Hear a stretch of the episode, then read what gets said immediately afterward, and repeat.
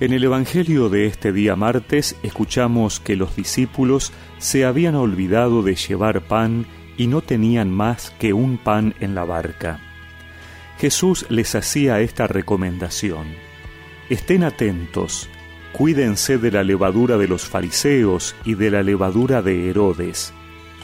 Ellos discutían entre sí porque no habían traído pan.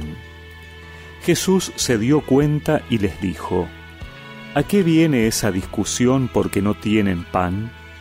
¿Todavía no comprenden ni entienden? Ustedes tienen la mente enseguecida. Tienen ojos y no ven, oídos y no oyen.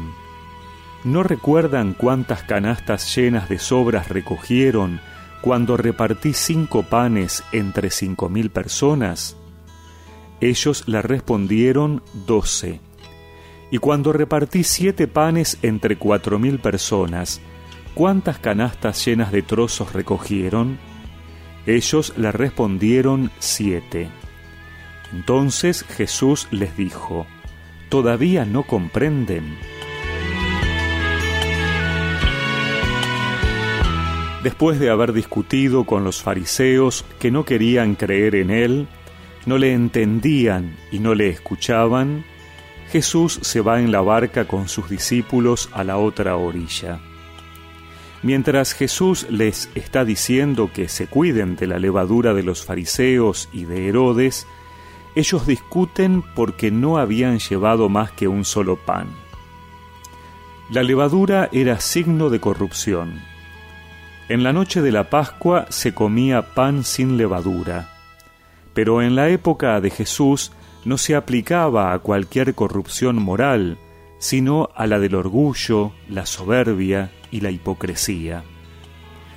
Es esa levadura la que puede corromper la vida de sus discípulos, llamados a la humildad y la sencillez del Maestro. Para Jesús no se trata de alcanzar el poder, de aparentar más que los demás, sino de servir a la humanidad necesitada. Los fariseos pedían signos, milagros, ni siquiera se convencían con la multiplicación de los panes. No alcanzan a ver el sentido de lo que Jesús ha hecho, servir a la multitud hambrienta a partir de unos pocos panes. Esto significa que el hecho de compartir el pan no empobrece, sino que todo lo contrario enriquece. Esta era la lección del Hijo del Hombre, que los discípulos, contagiados en parte por los fariseos, no lograban entender. Jesús no quiere que sus discípulos caigan en la lucha de poder, en echarse las culpas sobre quien se había olvidado el pan, en la preocupación por lo material. Que el Señor nos ayude también a nosotros a cuidarnos de la levadura del orgullo y la hipocresía, que sepamos entender las enseñanzas de Jesús y seguir su ejemplo.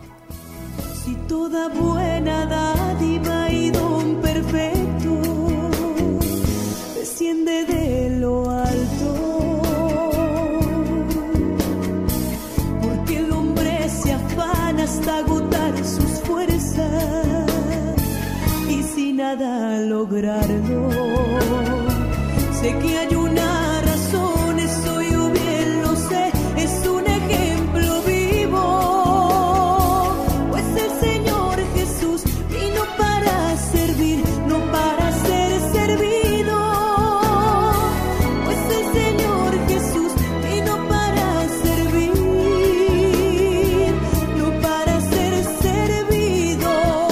recemos juntos esta oración.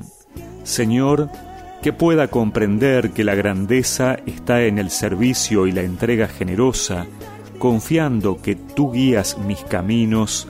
Amén. Y que la bendición de Dios Todopoderoso, del Padre, del Hijo y del Espíritu Santo los acompañe siempre.